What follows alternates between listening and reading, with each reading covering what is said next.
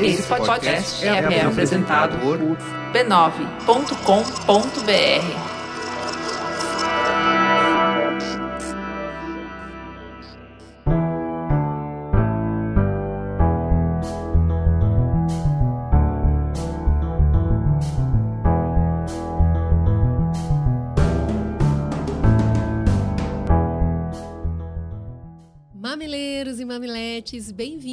nosso espaço semanal de diálogo de peito aberto.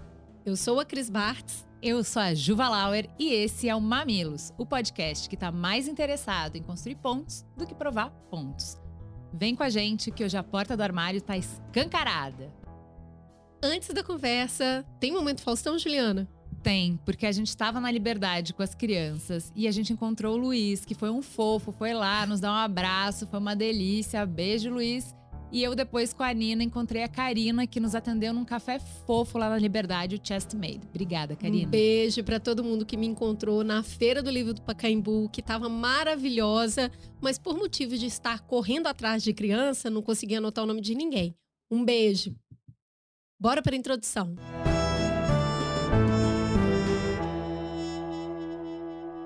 No último domingo, a Parada do Orgulho LGBT de São Paulo reuniu mais de 3 milhões de pessoas na Avenida Paulista. É a maior parada do mundo. E não faltam motivos para a gente celebrar. Até porque, desde 1990, a homossexualidade deixou de ser considerada uma doença. Desde 2008, o SUS realiza a cirurgia de redesignação sexual. Desde 2011, o Estado brasileiro reconhece a união estável de pessoas LGBT. E desde 2013, o casamento entre pessoas LGBT é possível. Desde 2015, casais LGBT têm direito à adoção de crianças e adolescentes. Desde 2018, pessoas trans têm direito à retificação de nome e gênero no cartório. E desde 2019, a transexualidade não é mais considerada uma doença. Desde 2019 também, LGBT-fobia é crime. Desde 2020, pessoas LGBT podem doar sangue. Desde 2021, o Código Nacional de Justiça permite o registro de sexo ignorado para bebês intersexo. Para continuar com essa tradição de construção de direitos, Hoje, o Mamilos abre espaço de diálogo que é ainda mais interditado. Hoje a gente vai conversar sobre o primeiro espaço de cuidado que pode ser fonte de celebração e proteção ou de violências e opressões a família. Vamos juntos!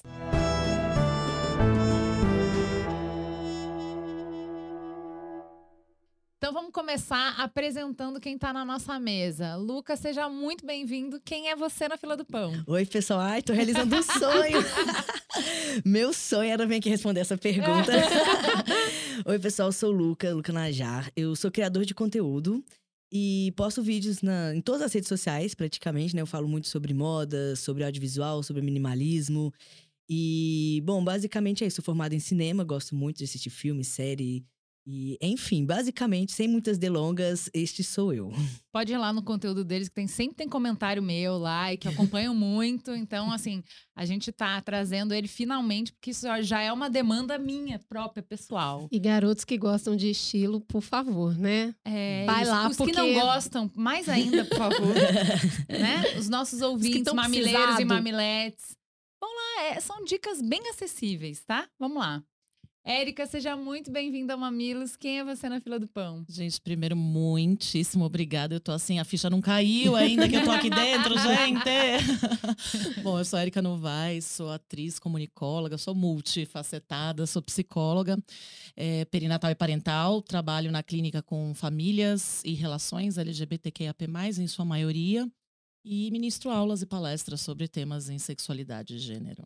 E foi super bem recomendada. Eu joguei a nossa rede, pedi para três pessoas recomendarem uma psicóloga que tivesse a sensibilidade para falar da comunidade LGBTQIA.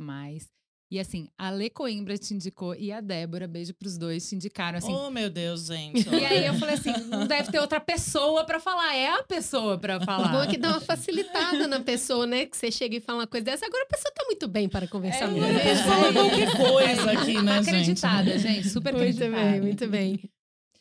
Então vamos lá.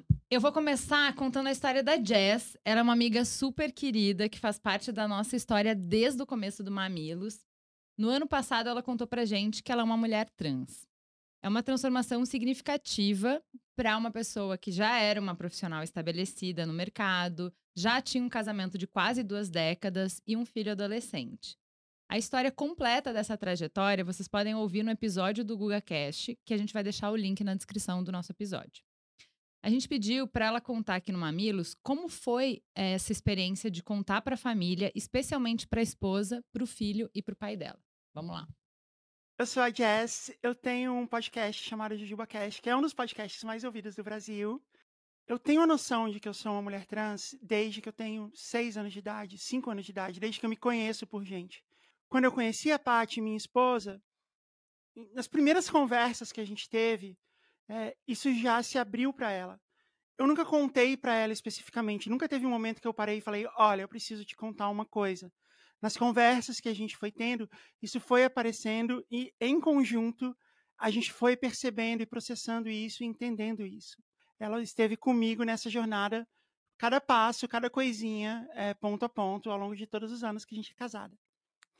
Contar para o Eric, meu filho, já foi um pouco diferente. A gente sempre teve uma relação muito aberta, muito próxima e, e muito de respeito um com o outro, no sentido de eu sempre dei para ele toda a abertura de ele ser quem ele quisesse e se expressar como ele queria, e sempre demonstrei a importância de todo mundo poder ser assim, inclusive de eu poder ser assim.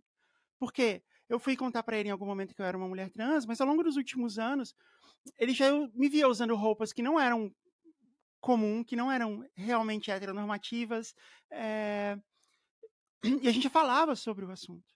Mas teve um momento que eu chamei ele para jantar e a gente teve uma conversa onde eu ia contar para ele. E nessa conversa, ele começou me contando que ele tinha uma amiga trans na escola.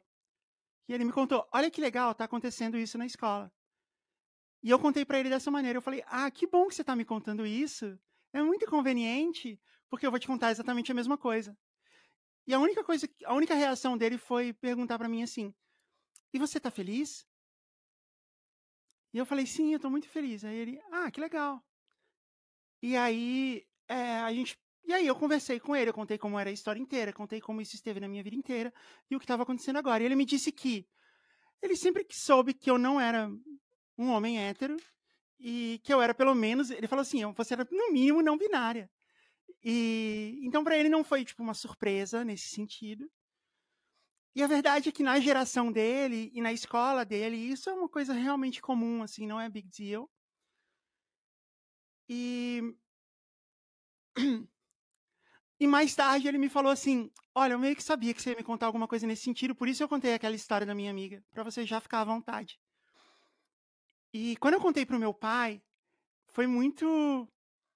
Eu fiquei surpresa, porque eu imaginava que ele ia me perguntar algumas coisas. Eu queria. Ele ia tentar entender. E o que ele fez, na verdade, foi. Eu falei para ele assim. E na verdade aconteceu assim. Eu falei para ele. Você sabe que é uma pessoa trans? E ele me disse, sei. Aí eu falei, então, eu sou uma delas. E ele só ergueu um copo, que a gente estava no restaurante, ele ergueu um copo e falou: que legal, tchim-tchim. Né? Como se fosse um brinde. E foi isso, foi essa a reação dele. Depois, ele ficou muito. Ele estava muito feliz, ele estava muito empolgado, ele queria saber tudo sobre o assunto, mas não no sentido de, tipo, você precisa me dar satisfação. E sim no sentido de, ei, tem uma aventura muito legal começando e eu quero fazer parte dela uma coisa que mais me apertava o coração é que meu pai tinha toda uma história sobre por que, que meu nome era o meu nome, e era o nome de um rei, e ele me chamava de rei. E aí, em algum momento, eu falei. E isso sempre foi algo. Ele sempre falou comigo assim. E eu falei para ele assim: olha, você não vai mais poder me chamar de rei, dessas coisas. E eu achava que ia levar um tempo para ele se adaptar com isso. E a resposta dele foi: foda-se o rei. Eu vou te chamar de Mariana. E desde então ele me chama de Mariana ou Marianinha. É muito fofo. É muito bonitinho. E ele flipou na hora e nunca mais errou. Então eu só tive coragem de transicionar publicamente quando eu já era independente emocionalmente e financeiramente e quando eu senti que nada nem ninguém poderia me afetar. E isso é um privilégio muito grande, de poder fazer as coisas dessa maneira. Mas agora que aconteceu e que eu tô tão feliz e que eu me sinto tão realizada e eu me sinto tão próximo das pessoas queridas e eu só me aproximei de, de e eu só me aproximei de amigos, até amigos que estavam afastados, assim, foi tão legal que às vezes que eu penso que eu devia ter feito isso há muito tempo atrás, mesmo com todas as, as mesmo com todas as dificuldades. Se eu pudesse voltar atrás, eu teria feito isso aos 13, 14, 15, 16 anos, a hora que desse, porque teria valido a pena, mesmo enfrentando todas as barreiras que eu teria que ter enfrentado. É isso aí, Jess. Muito obrigada. Foi muito bonito o vídeo. Conta pra gente um pouquinho como é que foi a experiência para você, porque a gente viu aqui meio um conto de fadas, né? Uhum. É, é, a gente falou quando a gente estava preparando o, o programa que a gente queria trabalhar com uma pirâmide invertida. Porque toda vez que a gente vai falar é, de LGBT, a gente sempre começa com a dureza, né? Porque ela ainda existe. E aqui a gente falou assim: não, vamos lá, vamos, vamos introduzir com algo que mostre um futuro ou um presente, quem sabe, né? Uhum. Jess está aí para mostrar onde é possível fazer isso sem que seja tão doloroso. Mas eu quero saber da sua transição, como foi? Tem similaridades, tem particularidades? Uhum. Legal. Eu não falei aqui, né, que eu sou um homem trans na minha introdução. é porque também não é uma informação que a gente sempre dá, sabe? Eu sempre deixo assim, ah, se você souber, tudo bem. Se não souber também, às vezes você descobre. Muita gente acha que eu sou gay, porque eu não performo, assim, uma masculinidade, assim, né? Mas eu, eu gostei muito do que a Jess falou. Eu me identifico, me identifico em vários lugares com ela, porque para mim sempre foi claro. Eu, assim, minha mãe e meu pai sempre me permitiram me vestir, me portar da forma como eu queria. E eu era um menino. Se a gente for dividir de gênero dos anos 90, eu era um menino. Eu usava bermuda, eu usava blusa larga, não tinha seios, meus seios não cresciam, a voz não fazia diferença, eu colocava um boné. A gente ia no shopping com minha mãe e aí as pessoas olhavam alguma roupa para minha irmã e falavam, ah, e pra ele? E aí minha mãe tinha que falar, ah, mas é ela, sabe? Porque não existia isso. E eu lembro quando eu tinha eu era bem novinho, não sei a idade agora, talvez a cidade seja uma mentira, mas na minha cabeça eu acho que eu tinha uns 3, 4 anos de idade. E, e, essa história ela existe, minha mãe lembra dela, mas eu não sei a, a, a, idade que eu tinha. Eu falei pra minha mãe assim: ah, porque eu queria cortar o cabelo, porque eu queria ser homem. Eu falei com essas palavras pra uhum. ela. E ela falou assim: mas tem homem de cabelo grande. Uhum. Eu falei: ah, então tá bom. Então eu posso ser um homem de cabelo grande. então, para mim, o, o, o, problema não era o cabelo, não era a roupa, era mesmo a forma como eu me identificava.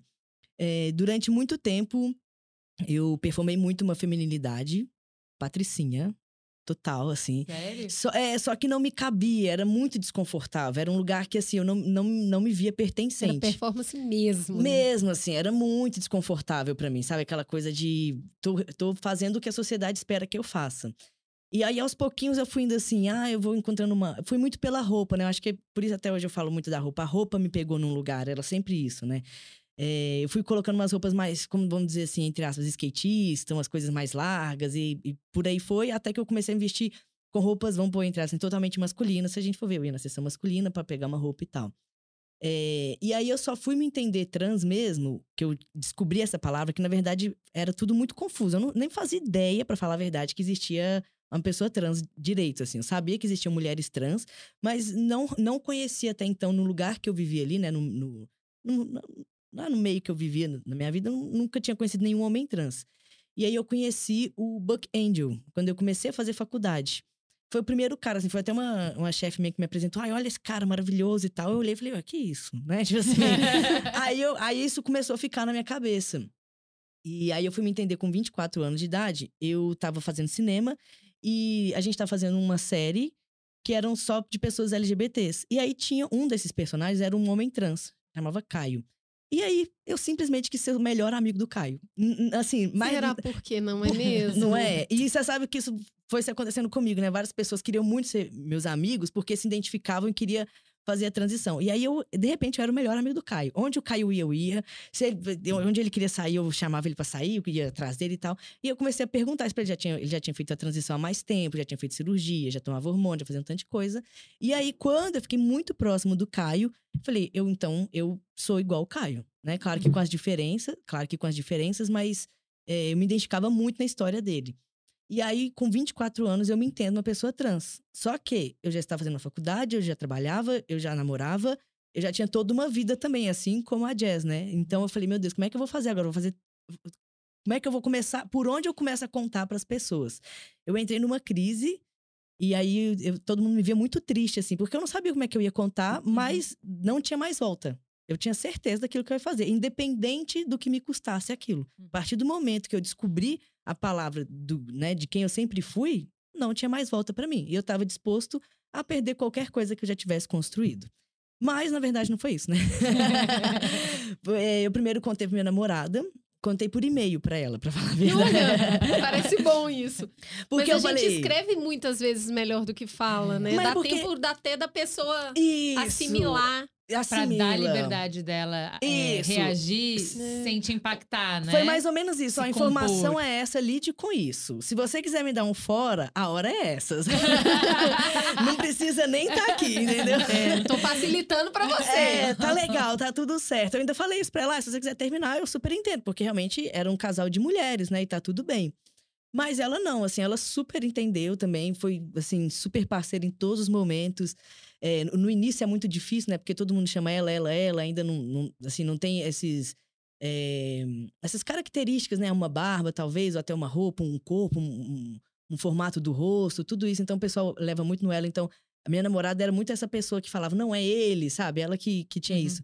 Queria comprar roupa masculina e eu tinha vergonha de ir na sessão masculina. Aí ela que ia e pegava a roupa pra mim, sabe? Então, assim, ela me ajudou muito nisso. E aí eu fui contar pra minha mãe, pro meu pai e pra minha irmã. Então, assim, pelo que eu conhecia da minha mãe, eu sabia que ia ser muito tranquilo, que minha mãe sempre foi uma pessoa muito cabeça aberta. Ela não fazia a menor ideia do que eu tava falando, mas é, ela sempre foi uma pessoa muito tranquila. Assim, eu sempre tive amigos LGBTs, porque eu sempre fui uma pessoa LGBT, e ela sempre acolheu todo mundo. Então, assim, é, eu tinha certeza que ia ser tranquilo e foi mesmo, né? Ela falou: Ah, eu não, não, entendo muito bem disso, mas eu te amo incondicionalmente. Então, não, não vai mudar em nada. Aí ela começou a ler o livro do João Nery, começou a participar do- do- dos projetos, enfim. É, e começou a entender, sabe? Tipo assim, pra, o que que eu posso fazer agora? E sempre foi assim. é, O que se- você precisa de mim, né? É. Que é a pergunta da mãe. Filho, o que, que você precisa de mim? Exato. Você então... tá num novo Qual é o momento de vida. O que, que eu tenho que fazer? É. Exato. Então, assim, é, ela foi atrás de entender isso. Se alguém da família ou qualquer pessoa falasse qualquer coisa transfóbica, LGBTfóbica ou qualquer coisa preconceituosa, né? é, a gente ensina muito minha mãe as coisas, que ela também é uma pessoa mais velha, então às vezes ela não tem acesso a algumas informações. Então a gente ensinou tudo isso pra ela e qualquer pessoa que fala, ela rebate. Ela fala: olha, aqui você não vai falar isso. Aqui você não vai fazer isso. Ela já cortou amizades. Aí ela mesma foi responsável pra falar pro resto da família. Eu nunca falei muito pra ninguém, eu fui vivendo minha vida. Contei pro meu pai. Meu pai, ele sempre foi muito tranquilo. Ele falou: Ah, eu conheço uma moça que é trans, que eu já fui amigo de uma moça trans. Eu não- também não entendo muito bem, mas é isso. Ele demorou um pouquinho mais pra me chamar no masculino, mas eu entendo, é um processo natural, né? Assim como eu demorei anos pra entender que eu era um homem trans, ele também tinha o tempo dele pra poder virar essa chave. Mas hoje é meu filho lindo, meu filho maravilhoso e tudo, e me chama só no masculino, tanto meu pai quanto minha mãe. E minha irmã também foi muito tranquila, assim. Ela até brincou comigo, ah, vamos pro Canadá comigo. Tipo, que a gente tem essa ideia que o Canadá é uma coisa mais livre e tudo, né? Falei, não, tô bem aqui, obrigada. Hoje, hoje não. Mas, porque ela mora fora, né? Mas, então, assim, foi super tranquilo. Ela super entendeu. Ela até falou, ah, é tipo aquele filme, né? E tal. Eu falei, é, então, não, não. E foi por isso mesmo. Então, foi muito tranquilo, foi muito natural. Ninguém nunca me desrespeitou, ninguém nunca é, usou isso pra me afetar de alguma forma, sabe? Assim, é, não que a gente tenha muitas brigas, né? Quando você vive muito separado, você conversa pouco. Então, pouco a gente conversa é sempre muito agradável. Então, minha história é muito essa. E aí, eu comecei a fazer vídeos na internet falando da minha transição. Fiz vários amigos. E aí que entra, né, o lugar de... Do jeito que eu ia atrás do Caio, eu vejo pessoas vindo atrás de mim. E, é- e é muito bem, eu, eu percebo muito, assim, que essa amizade que ela acontece... E até um amigo meu, Manu, ele me convidou, conta a história que ela é muito boa.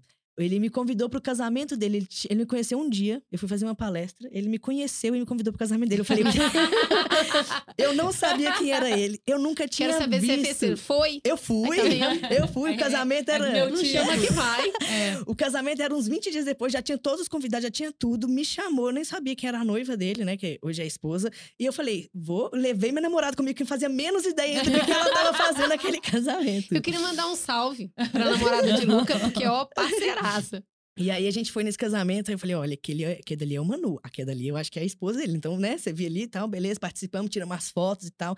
E nisso a gente ficou, foi se aproximando mais depois do casamento, né? Temos a foto de casamento lá e tal deles. É, e aí, isso foi em 2018. E aí, em 2023, agora, ele chega pra mim e fala que ele é um homem trans. Então, eu, per... eu falava até com a Bruna assim, eu falava assim, eu achei muito estranho, por que, que ele me convidou pro casamento dele? Assim, a gente poderia ser amigo, mas ele me convidou pro Sentiu casamento, a mesma né? vibe sua com o Caio, né? É, eu falei, eu vou, eu vou. E eu sempre Isso, sou, assim, a gente sempre sabe, né? A gente tem uma, uma conversa, um, um sentimento ali, sempre sabe. Então, essa história é muito boa. E acontece isso, as pessoas às vezes se aproximam querendo entender mesmo, né? Da, de como é, como foi, o que, que acontece, o que, que você sente.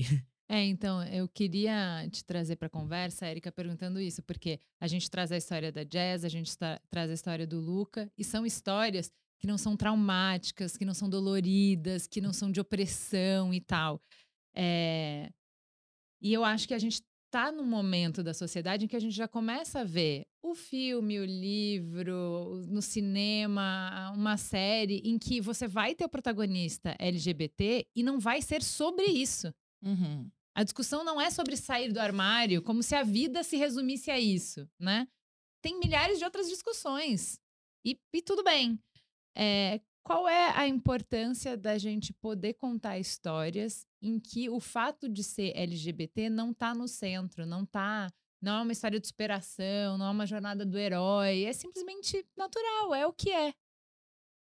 Acho que essa palavra é ótima, né? Natural. Porque é uma forma de naturalizar aquilo que não parece natural, apesar de ser. Né? Não parece natural porque a gente entende que tem um tanto de coisas na nossa cultura que são inerentes, que são dadas, que são a priori. Não, e na, não tem nada que é a priori, né? As coisas são construídas culturalmente. Bem como aquelas noções que a gente tem de gênero, de sexualidade, de relacionamento, de família. Tudo isso é construído culturalmente, né? Então não tem nada que é natural. Então a gente usa a palavra naturalizar, mas já já descredenciando ela aqui, né? Eu achei muito linda essa história da Jazz e a sua história também, porque dá exatamente essa noção do quanto que ela fala, né? É, eu sempre criei o meu filho com ele podendo ser o que ele quisesse, da Uhum, forma que ele uhum. quisesse.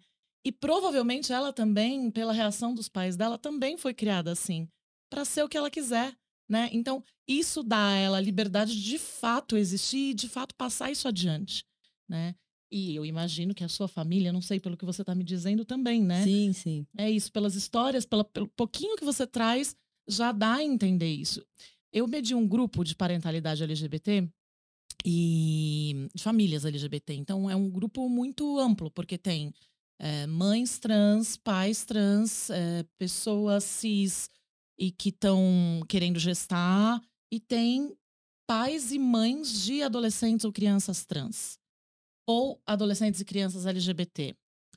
E, e cada vez mais essas pessoas são frequentes no grupo, esses pais e mães de pessoas LGBT. E é muito bonito de ver o quanto essas pessoas estão tentando se rever. E daí a importância de histórias como essa. Para que essas famílias possam olhar e falar: tá, então eu posso sim apoiar o meu filho, minha filha, filho, eu posso dar esse apoio a essa pessoa. Eu posso dar a essa pessoa a oportunidade dela ser o que ela quiser Uhum. dela existir e dela ter esse lugar de pertencimento da família, que ainda hoje na nossa cultura é o, é o nosso primeiro mundo, né? É onde a gente aprende as primeiras coisas, onde a gente aprende a amar, onde a gente aprende a se relacionar, onde a gente aprende a odiar, É. onde a gente aprende um tanto de coisas que são necessárias para a constituição do ser humano, né? Então, é, é muito necessário que a gente possa trazer histórias como essas. O MC da fala, né? o clichê da, do- da música, todo mundo conhece essa música, né? Do MC da, mas tem um pedacinho que fala que a gente não deve ser definido pelas nossas mazelas, né? Pelas nossas Chega cicatrizes, pelas né? nossas cicatrizes, chega da, eu também sou uma pessoa LGBT. Chega da gente ser definido pelas nossas cicatrizes. A gente é mais que isso, a gente precisa de mais que isso. né? Então acho que é, por isso é tão necessário um episódio como esse. Agora, Érica, quando a gente está falando das, dessas relações de família, e a gente sabe que isso ainda não é um padrão, né? Ah, Nós vivemos, e eu acho que é muito importante a gente reconhecer que a gente vive no Brasil numa sociedade majoritariamente conservadora Uhum. né? As pessoas que, que estão que têm essa flexibilidade ainda são uma minoria por diversos fatores e tem muito a ver com a nossa cultura. Agora, para as pessoas que não, que não conseguem desenvolver essa relação com a família, eu acho que as pessoas LGBT elas dão um banho nos, sobre o que é construir uma família.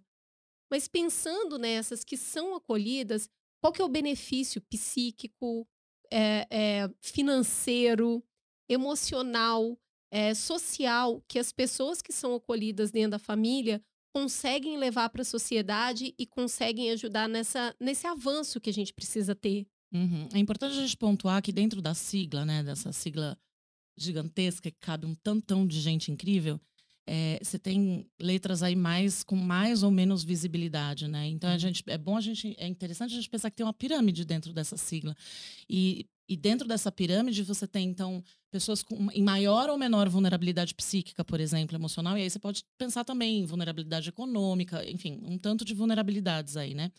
É, quando a gente tem uma família que apoia essa pessoa desde pequena, é, é naturalmente essa pessoa tem maiores chances de ter um desenvolvimento emocional é, mais saudável, vamos dizer assim. Né? E, e aí as, essas taxas que a gente que a gente recebe hoje ainda, né, de altas taxas dentro da população LGBT de, de, de suicídio, de, de tentativa e de ideação suicida, de transtornos como ansiedade, depressão, ela tende a cair. Então, para a saúde mental, é essencial esse apoio da família. E aí, uma pessoa com saúde mental tem tudo, né? saúde mental é tudo. Então, assim, essa pessoa com desenvolvimento é, emocional saudável, ela tem claramente melhores condições de buscar tudo na vida dela. Uhum. De buscar relações mais saudáveis, de buscar é, objetivos mais saudáveis de vida e, e, e, de angariar coisas na vida dela, né? Uhum. Coisas, eu digo assim, fazer boas materiais, escolhas. fazer boas escolhas, né? Ter alternativas, né? Exatamente. Porque eu acho que é isso, a pessoa que se sente amada, ela sente que ela tem alternativa na vida. E ela tem alternativa, inclusive, para lutar pelos direitos dela, Exato. né? E aí é essa luta pelos próprios direitos, é sentir que você tem direitos e que você tem que lutar pelos seus direitos, que faz também é, isso no coletivo, né, no macro, com que a gente consiga direitos de fato, com que a gente consiga que leis é, nos beneficiem, com que a gente consiga ser visto, com que a gente consiga saúde pública, com que a gente consiga um tanto de coisa, mercado de inserção em mercado de trabalho, né? Ou seja, uma coisa vai levando a outra, é que vai levando a outra. Você tem autoestima para lutar, né? Você tem autoestima na, na e saúde mental para lutar. Pois é, a gente foi falando da, das conquistas dessa população na introdução e você vê que no início tem um período de tempo maior entre as conquistas e agora elas estão bem mais aceleradas. Então, eu acredito muito que a aceleração das conquistas é dado porque mais pessoas têm saúde mental, têm visibilidade para conseguir recorrer. Renda, poder, Sim, né? para poder estar tá lá. É, tem um ponto, acho que você falou, assim, é, de que é, são famílias que têm uma relação melhor, mas eu queria trazer isso para a gente explorar só um pouquinho mais, né? É, vocês convivem, você atende também é, pessoas que têm, vêm de todos os tipos de família. Quando a gente olha para as famílias, o que, que essas famílias que conseguem acolher de uma forma amorosa e apoiadora têm que as outras não têm? Porque, é, pegando o gancho da Cris, tá todo mundo no mesmo caldo, entendeu? Eu não acho que necessariamente precisam ser famílias super progressistonas. A gente uhum. tem modelos de famílias que são tradicionais, da mãe evangélica, que na hora que, que é confrontada com a realidade material da vida, o amor fala mais alto. Então, o que, que essas famílias Do têm? que se alimentam? É, Onde vivem? Quem são que essas comem, famílias? Né? Não, porque se a gente quer as reproduzir famílias... essas famílias, é, se a gente sim. quer botar fermento nisso, é. é. como, como que faz isso? Quer falar um pouquinho? Posso falar. Eu queria só completar também que é, é, é, muito legal quando a gente tem o apoio da família, porque assim, a gente sabe que de casa para fora pode acontecer o que for, mas quando a gente chega em casa, a gente é acolhido, isso. a gente é ouvido, a gente é amparado. Então, isso é, isso é uma parte muito importante também de saber que vai acontecer com LGBT, com qualquer outra pessoa, com, né, a gente vai falar com deficiência, eh, pessoas qualquer pretas, minoria, né? qualquer minoria pode acontecer qualquer coisa da porta para fora, mas se a gente tem um apoio suporte da família, a gente aprende a lidar melhor com essas questões, né? E, e essa, e essa fala é muito boa porque quando eu estava no início da minha transição, eu conheci uma mãe e ela tinha uma filha que era uma mulher trans, na época eh, se denominava travesti, e um filho que era um homem trans. E ela era super evangélica. Uhum. E na igreja dela, falava que ela não, não podia ter os filhos dessa forma. Então ela abandona a igreja e começa a ir no show de drag da filha, vai nas passeatas do filho, e ela era super, super, super evangélica. né? Então, assim, é, eu acho que é muito isso, é você gostar da. A gente entender que a gente está criando essas pessoas, né, os nossos filhos e, e a gente. P- Pro mundo, né? Não dá, a gente não é perfeito, a gente não, não, consegue reproduzir. o- Eu não consigo ser a pessoa, talvez, que minha mãe esperava ou que meu pai esperava. Mas eu sou a melhor pessoa que eu posso ser. E eles conseguem perceber isso. Assim como eles ali, é, é, o- tanto a filha dela quanto o filho, eram as melhores pessoas. Eles estavam ali nos movimentos super legais, fazendo as festas, né? Sendo artista. E a mãe indo lá assistindo, aplaudindo. Eu lembro que o pessoal sempre colocava ela no palco, porque assim, você via que era uma senhora que não tinha a complexidade de pensamento do que é que estava acontecendo de fato. Uhum. Era uma pessoa que sempre foi da igreja, que sempre fez. igreja, Mas que não sabia muito bem sobre LGBT, sobre trans, sobre travesti, nada. Mas estava ali em amor aos filhos. Você via pela fala dela, sabe? Pela, por tudo que ela falava. Então, acho que é muita gente respeitar o espaço do outro e entender que nós- a gente não é perfeito, a gente não vai ser perfeito, mas a gente é o melhor que a gente pode ser, sabe? Então, acho que isso é muito importante, a gente entender o espaço do outro é, e, e acolher o outro, independente de qualquer coisa. Cada um tem sua luta, cada um tem seus momentos né, de compreensão, e é muito importante que os pais, os irmãos, né, a- família entenda, é, assim como a gente entende o outro lado também. Como eu falei, ah, eu entendo que meu pai não tenha conseguido mudar rápido, mas ele também entende que eu fiz minha transição. Então Uhum. é sempre uma via O de que você está falando é que o substrato que fica nessas famílias em comum é um amor muito genuíno, onde os filhos são um- uma coisa, um projeto muito importante que elas não estão dispostas a abandonar, seja lá por que for. É, uma- um Não, e é- diálogo, é, eu acho né? que é um amor não é, que acolhe a- o filho que existe, não um filho projetado, né? Porque é, acho que muito dessa dessa rigidez dos pais que não conseguem aceitar passa por é, o meu papel é te mostrar o certo. Eu não posso é, ser conivente quando você está fazendo o errado. Então, se eu acho que você está indo para um caminho completamente errado na vida, eu preciso retirar o meu amor. Eu acho que ponto aí que é um nó pra gente é muito disso, né? Mas é, é curioso, eu entendo que a gente vai para esse lugar do amor e, e sim, né? É necessário que o amor esteja envolvido. Mas eu fico pensando na saúde mental desses próprios pais, sabe? Uhum. Que não tem realmente nada que garanta, não tem a ver com, com nível socioeconômico, Não, com não mesmo. com cultura. Claro que tem essas coisas elas ajudam num tanto, mas é, não garantem nada, né? Uhum. Então, é, é isso. A gente vê famílias evangélicas, por exemplo, que apoiam os filhos em tudo. Mas E ao tal- mesmo tempo ver famílias mais progressistas que, que não, não, apoiam. apoiam, exatamente. Isso. Então, eu, para mim, fica que tem mais a ver com o quanto essa, é, eu acho que é geracional, sabe? Do quanto que essas pessoas tiveram também na vida delas capacidade, né? Quanto elas receberam, sabe? Elas receberam Uhum. o bastante para que elas pudessem ser maleáveis com a vida. Maleáveis o bastante para entender que os filhos precisam de autonomia. Eu acho que tem essa Isso, palavra que é é, autonomia para existir. Que é que tá ali com o amor, né? Porque o amor não basta. Senão a gente tá aqui dizendo que pais mais rígidos, famílias mais rígidas não amam necessariamente Concordo. esses filhos, né? Concordo. E não- eu, eu, eu penso que não é tanto por aí, mas a, a forma como esse amor se coloca, né? Pra gente pensar num amor que que dê autonomia pro outro, pro ser que a gente ama, a gente também precisa não ter essa, uma- um tanto de rigidezes dentro da gente e a gente precisa ter pego isso de algum lugar, né? Então acho que é um tanto de pessoas que, que vão aprendendo a, dar, auto- a ter autonomia e dar essa autonomia para outras pessoas, né? Aí Isso eu é acho muito que vai bom. facilitando. Eu acho que rigidez é uma palavra muito boa, porque a gente só dá o que a gente tem, né? Não que a gente não possa aprender, né? Não que a gente não possa adquirir mais Exercitar, coisas. exato. A gente, claro que a gente pode, né? É, senão também a gente tá sendo rígido de que a gente tem, já veio com o pacote completo, já cresci, já tenho, já não tem mais nada dar. perfeita, Mas se né? você não tem, É. você não consegue dar, mas você pode desenvolver. Você pode desenvolver, mas sim, você não tem como dar aquilo que você não tem naquele momento, né? Exato. Agora, a gente vai chamar a história da Carol. A Carol é casada com a Érica. Elas têm dois meninos lindos. E elas têm um perfil juntas que chama Imagine Duas. Gostei muito do nome do perfil. É, tá lá no Instagram. E elas compartilham um pouco do cotidiano, a reflexão que elas fazem enquanto mãe de dois meninos, enquanto um casal. Vamos ouvir a Carol. Oi, meu nome é Carol, eu tenho 31 anos, sou casada com a Erika e juntas somos as mamães do Matheus e do Vicente. Eu sempre soube que eu era diferente. No fundo, minha família também sabia. Nas brincadeiras, eu tinha que ser o papai. E não é porque eu não me reconhecia como mamãe. Mas se eu fosse mamãe, eu não poderia estar com outra mamãe. Então eu sempre era o papai. E, desde então eu costumo dizer que eu sempre soube que eu era lésbica. No primeiro momento eu não contei para minha família, né? Eu fui exposta, eu fui colocada em praça pública. É, a pessoa que eu tava naquele, naquela, naquela época, a gente trocava cartas e meu pai pegou uma dessas cartas, a mãe dessa pessoa também pegou essas cartas e eles marcaram uma reunião. E vocês imaginam que agradável que foi, né? Esse dia a gente foi bastante humilhada. É...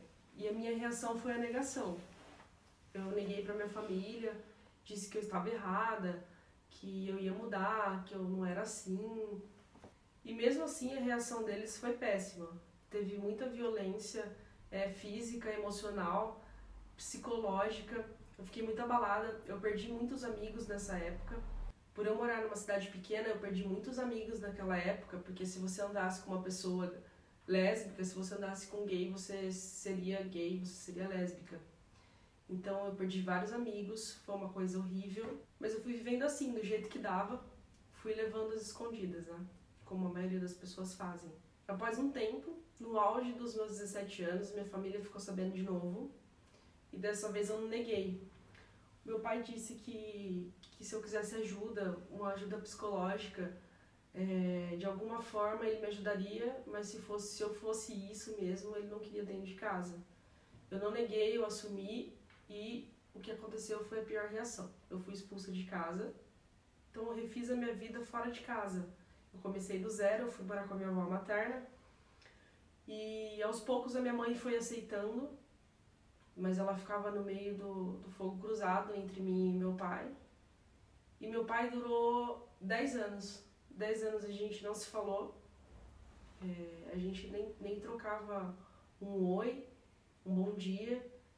Depois de um tempo, eu voltei para casa deles. A minha mãe é, disse que me queria de volta e que se meu pai não aceitasse, ela, ela romperia com ele. Enfim, ele aceitou, mas nas condições de não falar comigo, a gente não se falava, nosso relacionamento continuava blindado. E esse muro que a gente criou na nossa história de vida, ele só começou a ser quebrado quando eu comecei a namorar a Erika, mais ou menos seis anos atrás. A Erika, que é bem cara de pau ela foi ali ganhando o espaço dela e ele foi se permitindo a viver isso com a gente. Ele nunca olhou para mim e falou, eu aceito vocês, mas ele, ele teve atitudes que jamais ele teria. Então, eu levo isso como uma aceitação. E por mais que eu tivesse muita mágoa e quisesse renegar ele como pai, no fundo o que eu sempre quis era isso, era essa aceitação é, e o respeito e no meio disso tudo veio a nossa fertilização. A Erika engravidou dos meninos, ela contou para ele. E da forma dele, ele foi querendo se aproximar da gente, é, foi quebrando algumas barreiras internas, eu acredito. E hoje ele é um bom pai, mas ele, eu não posso negar que ele é um excelente avô para os meninos. Por muitas vezes eu pensei em desistir, inclusive da vida, porque eu jamais imaginei viver o que eu vivo hoje. Porque demorou muito, foram mais de 15 anos para poder sentir o que eu sinto hoje. E mesmo refazendo a minha vida fora de casa, aquela situação me prendia. E hoje eu posso dizer que eu me sinto viva, me sinto livre e me sinto em paz. Ai, Carol, você acaba com a gente. eu queria falar um pouquinho com vocês do momento que acontece ali a, a descoberta, né? que ela fala em praça pública, eu fui humilhada, ela não escolheu contar, ela foi descoberta. E nesse primeiro momento ela nega, depois acontece de novo. Então tem muito sofrimento envolvido e eu queria perguntar dessa situação, né? É, como lidar com essa exposição, com essa opressão, com esse é, esse momento que a pessoa é pega de sobreaviso sobre quem ela é, e isso é confrontado, dá para se proteger, dá para reclamar um protagonismo nisso. Eu não posso fazer essa pergunta sem mandar um beijo para Marcele. É difícil, mas eu acho que as pessoas podem desenvolver instrumentos para se colocar melhor no mundo. Sim, sem dúvida, mas aí entra, eu, eu acho, eu vou tirar esse brinco um pouco, gente. Tira, por favor. Tá fazendo barulho, a gente falou tanto do anel aqui, do não sei o quê. Falaram do brinco. É, eu, eu acho que a gente, inevitavelmente, entra um pouco naquilo que eu comecei a falar há pouco, né? Porque é necessário ter rede de apoio. Sozinho é muito difícil você ter essas ferramentas, ainda mais num ambiente em que já é opressor, né? Se você nunca viveu nenhuma outra situação que te dê autonomia, se você não tem para onde correr, fica muito difícil, de fato, né? Então, é importante que, que as pessoas LGBT busquem onde, onde elas podem angariar rede, onde elas podem formar famílias, sabe? Que, que, se- que seja para fora desse ambiente, independente se ela acha que dentro desse ambiente da família nuclear ela vai ter acolhimento ou não. Porque essa rede de fora, ela também vai ser necessária de uma forma ou de outra, né? Sim, É isso. Eu, a- é, eu vejo assim, é, claro que a minha vivência é totalmente diferente dela, mas eu conheço várias histórias, assim. Eu não tenho a formação que você tem, né? O que eu falo aqui é muito de história que eu conheço, Essa que eu tem a ouço. né? formação principal. É, da tem, tem muitas histórias que eu já ouvi É. na vida. Mas, assim, muita, muita história de pessoas que foram realmente expulsas de casa, principalmente no- por eu ser uma pessoa trans, eu conheço muito mais pessoas trans, histórias de pessoas trans, né?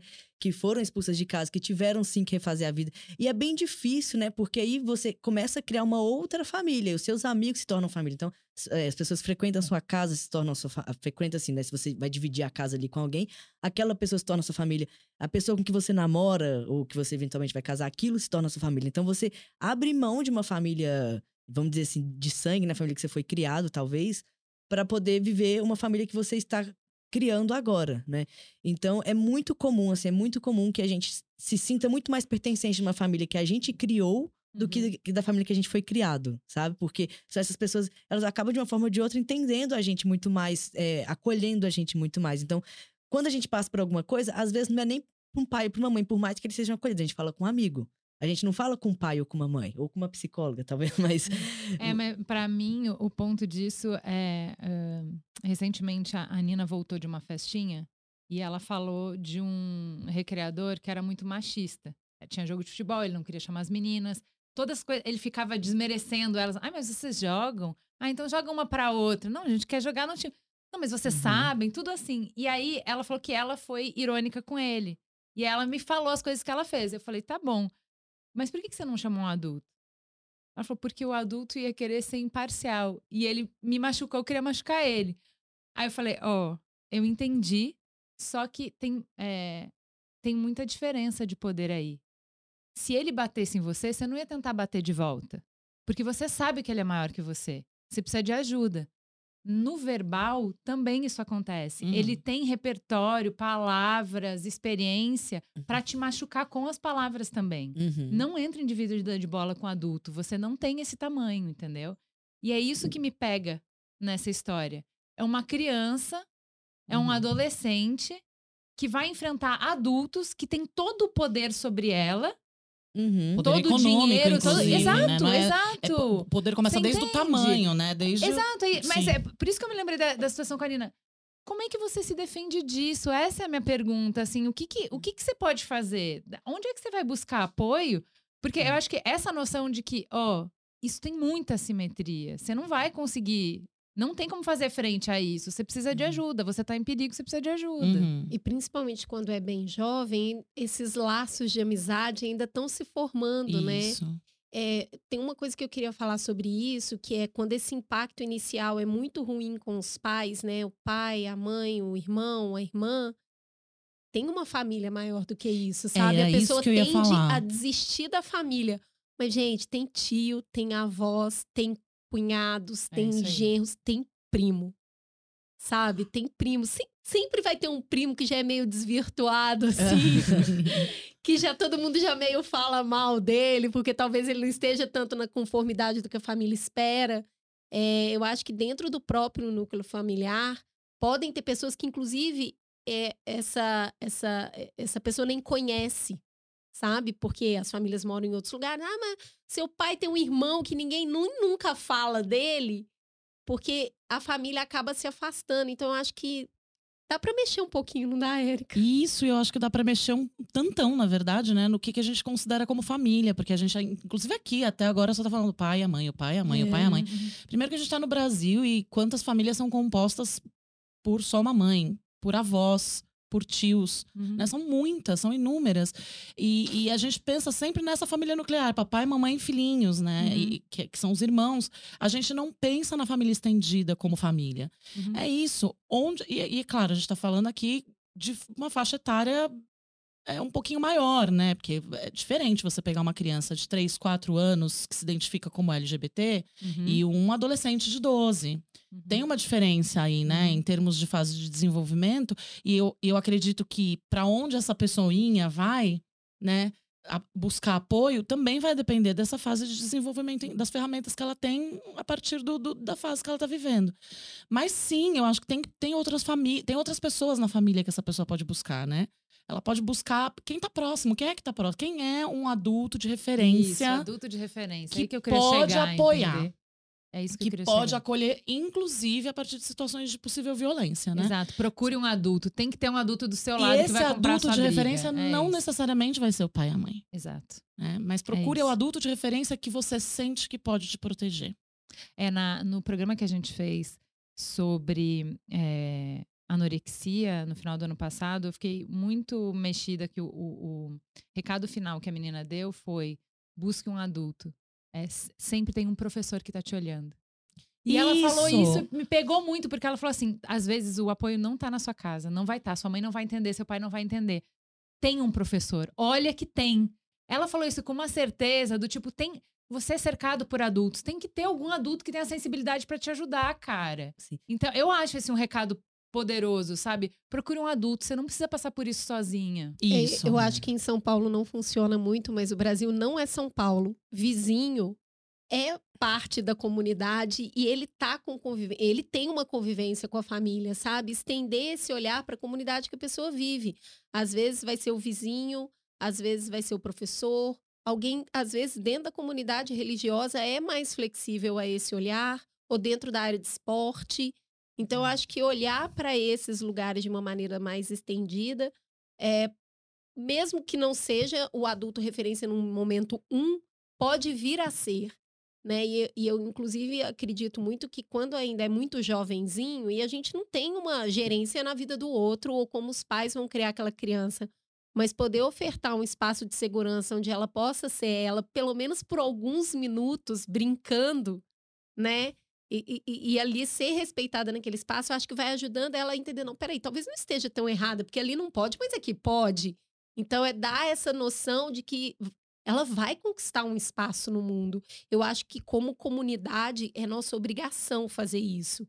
Mas a gente não tem uma vida comunitária. O que você está falando é Difícil. muito essencial. Porque a gente está falando aqui em estender esse conceito de família, né?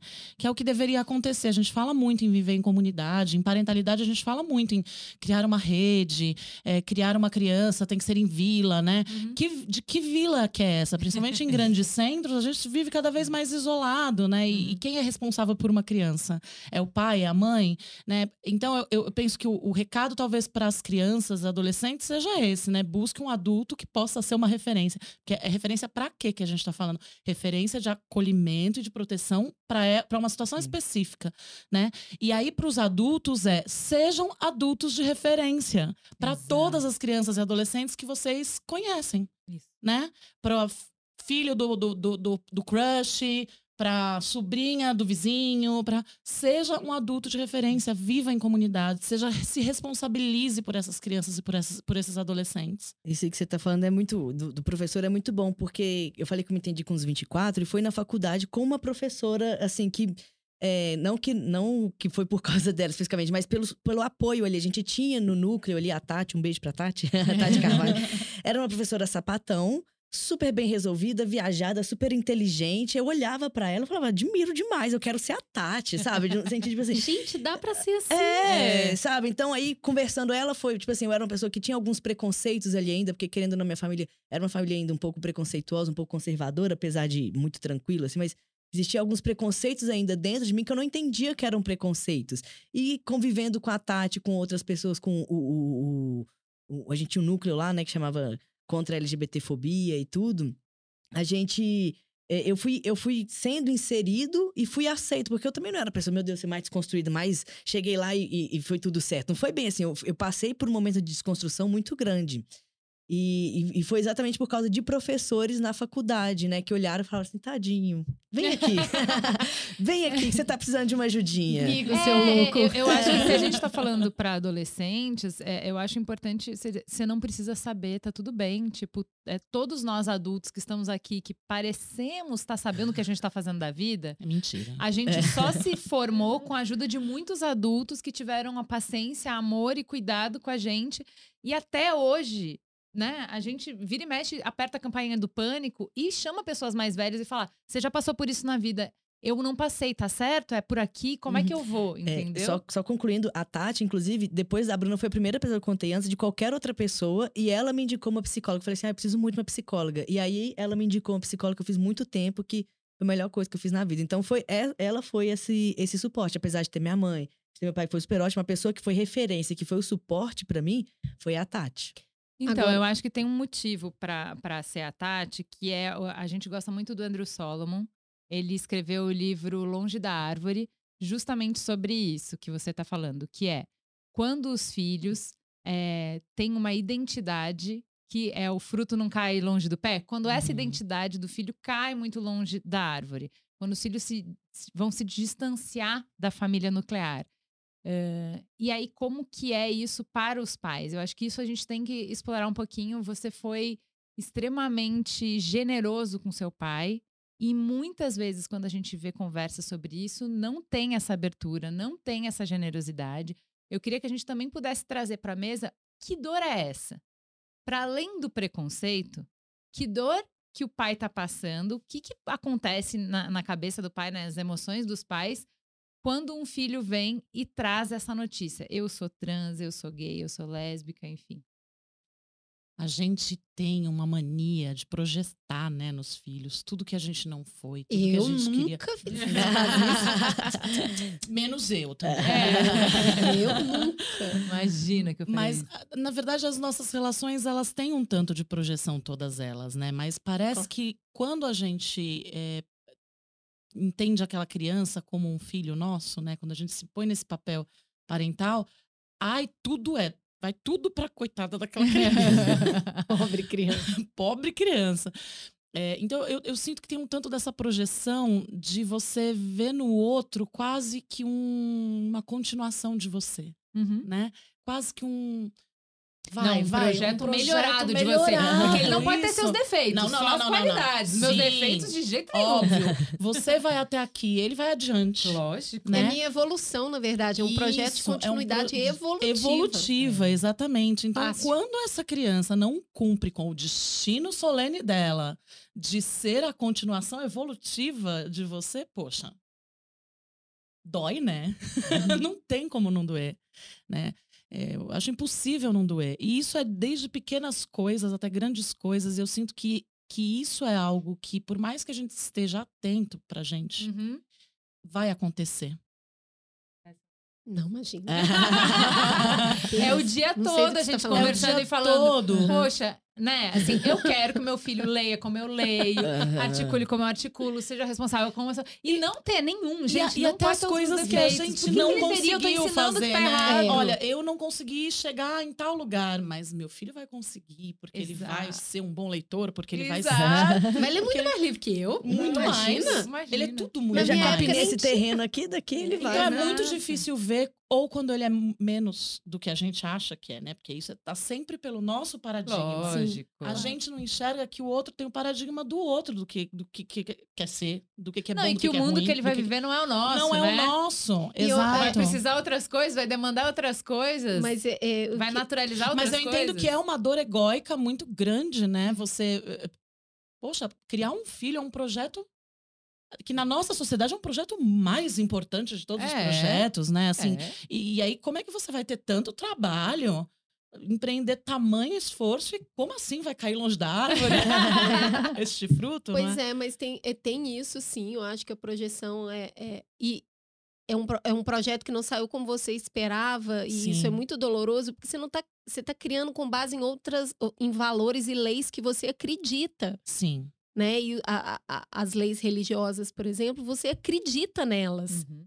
É, você guia a sua vida por isso. E quando o filho não, não segue esse guia, é eu acho que ultrapassa o que é só um projeto egóico, é um, é um projeto de vida eterna, inclusive, para várias Uhum, pessoas, uhum. Sim. né? O meu filho não vai não vai para o paraíso, meu filho não vai para o céu. Então, é, esse, esse desejo de trazer de volta, porque você não quer que o filho seja destruído Exato. por um Pelo Deus que que, você não considera- concorda com aquilo, né? Sim. Não, e, e o distanciamento, dor acho muito que você fala grande. bem disso, que é, é, você vai para um mundo que eu não consigo te acompanhar. O Andrew Solomon Sim. fala disso muito bonito, com muita. Porque, assim, desse jeito que você tá falando, é só um sentimento pequeno, mesquinho, tipo. Mas é, não se é, livra não, disso. não, não, não, não. Ah, é, é, tem, um, tem uma dor que é, é, Por exemplo, ele constrói isso muito bonito, né? Porque ele vai falar: ah, se o meu filho é, ele é não ouvinte e eu sou ouvinte, ele vai encontrar toda uma comunidade que eu não vou participar. Sim. De, de, de- ele faz parte, ele tem alguma coisa com essas pessoas muito mais do que eu. Essa pequena dor da tua mãe que é tem uma outra mulher na vida do meu filho que é capaz de ajudar ele melhor do que eu, de entender ele. Só de falar já dá, dá vontade de chorar. E que é a vida, né? Uhum. A gente passa isso no primeiro dia da escola, a gente passa isso. Ele vai no cada vez fundidores. mais longe, não tem como. É, acho que Sim, porque eu acho Bom, que tem. um filho saudável, teoricamente, ele vai Sim. para mais longe porque ele é Sim. saudável, não é mesmo? Eu gosto de pensar que essa coisa egóica ela é necessária, né? Porque a gente sem o nosso ego, a gente não é nada. O nosso ego nos constrói. Então, assim, é, quando a gente usa essa palavra, essa palavra é muito mal interpretada, acho que no, no- no vulgar dela, porque o, o nosso, a nossa construção egóica ela é necessária. É, e as é projeções, eu. elas também são necessárias pra gente se relacionar. Porque as projeções têm a ver com aquilo que aproxima o outro da gente, né? E é isso que, que você está falando um pouquinho, que ele fala no livro, né? Que é, que é quando esse distanciamento aco- acontece, acontece um não reconhecimento. Eu não reconheço essa pessoa, eu não sei quem ela Isso. é, porque ela é tão diferente de mim que eu Ela não se sei que... eu tenho tanto amor. Eu que fiz esse ser humano e ele vai se tornar uma coisa que é um não eu. Gente, tem um luto aí, tem um Tem um luto aí, importantíssimo. não é? É E que não é mesquinho, é longe de ser mesquinho. Claro que pode ser mesquinho também, também pode ser.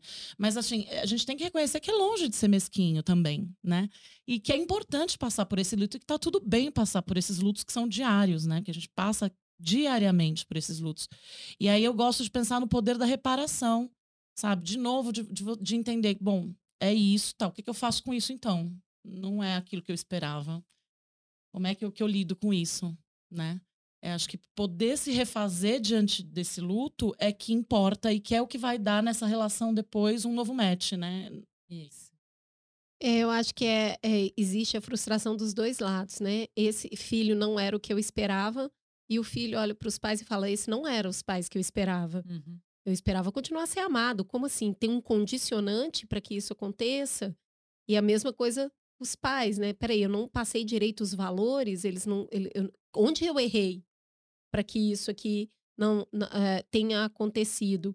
E eu acho que, para além disso, tem uma dor de pai e mãe que é medo do filho sofrer.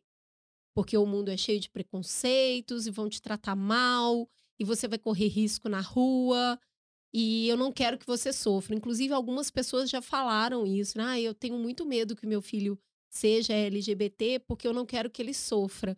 Como que se dá essa relação, né? Juliana vive falando, eu peguei o briefing errado, eu achei que era para não deixar o filho sofrer. Como é que a gente a gente conversa com, com esse medo, que é um medo real, afinal a gente mora num país extremamente violento com qualquer minoria, em especial pessoas trans. Como é essa conversa? Primeiro é nomear isso mesmo, sabe? Que é um luto. Quando eu, eu, eu vou trazer um exemplo de racializado, né? Que quando você tem um filho negro, negra e negra, essa pessoa, a gente sabe que quando ela sai de casa, a gente não sabe se ela vai voltar. É, é real isso. É sempre uma despedida que a gente não sabe se é eterno ou não. Principalmente na adolescência, né? Vai, vai aumentando o risco, enfim, principalmente se for menino, enfim, uma, uma série de condicionantes aí. É, eu acho que com, quando você descobre que o seu filho, quando ele te diz eu sou LGBT, eu sinto que é um pouco desse luto. Que você sentia que o seu filho estava um tanto quanto seguro e agora não tá mais. Principalmente se for uma pessoa trans, não é? É, eu ia falar até isso, assim, na, na, na conversa de família, né, da mãe, do pai. É, é- é, na verdade, era isso que chegava pra mim, do tipo, minha, minha preocupação maior é com a sua segurança, não é quem Uhum. você é especificamente. Uhum. Pra mim, tá tranquilo aqui. Mas quando você tá ali, como é que eu vou saber que você tá seguro? Porque a gente tá nesse país. Eu saía, fazia tudo. E aí a preocupação que minha mãe sempre falava pra mim, você tem que me falar onde você tá, porque eu preciso saber que você tá seguro. Uhum. né? Essa era a preocupação dela, assim, comigo. É, mas acho que é isso, é falar, né? É, t- as coisas têm que ser faladas porque o medo cresce é no escuro. Agora, a gente lidou aqui um pouco com a dor dos pais, eu acho importante a gente volta para essa criança que é o lado mais assimétrico e como é que eu lido quando não tem possibilidade, vamos para a ruptura, que é o que a Carol enfrentou. Eu fui expulsa de casa com 17 anos. Ela conta essa história.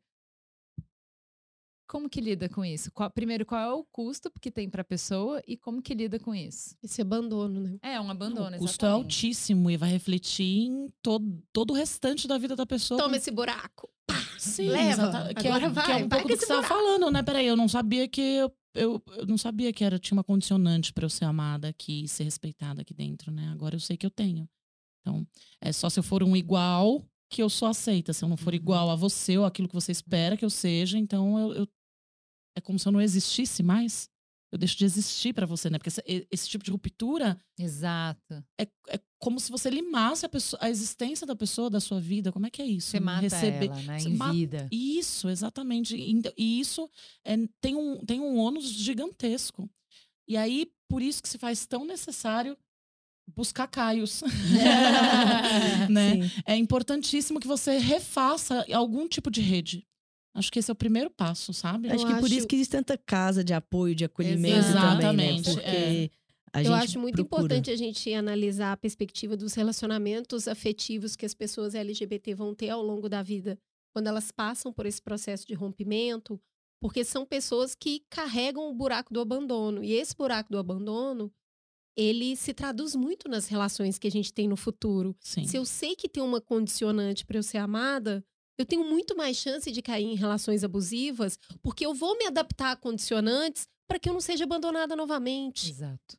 Ou eu vou me conectar àquela pessoa quase como um amálgama e vou ah, perder quem eu sou Sim. dentro da relação para que eu possa ter alguma relação.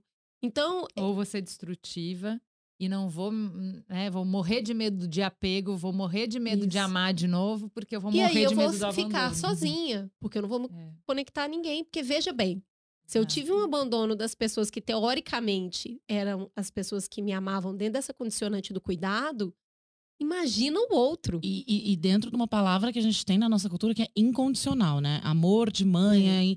aí, que a, gente, aí descobriu poderia é fazer todo um. sua. Todo um... Menina do céu, estamos lidando com essa nova realidade. pois aí. é. É, mas mas aí a gente ainda vive numa cultura que diz isso, né? De alguma forma. Então, é, como é que esse amor incondicional acaba Uhum. do nada? Imagina da- do boy, da mina. Então, assim, a dificuldade É. de conexão ou o excesso de conexão, que na verdade os extremos eles são sempre paralelos, né? Similares.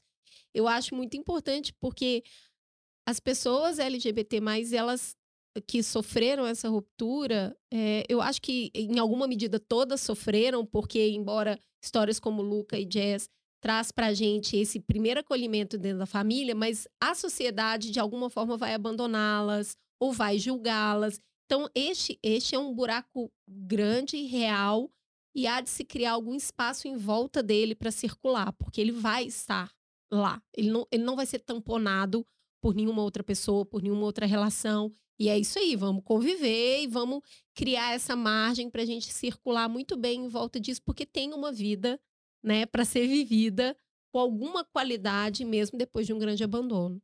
Sim. Mas é pensar que essa ruptura ela se dá externamente, ela se dá internamente também, é isso, né? Ela se dá no campo emocional também.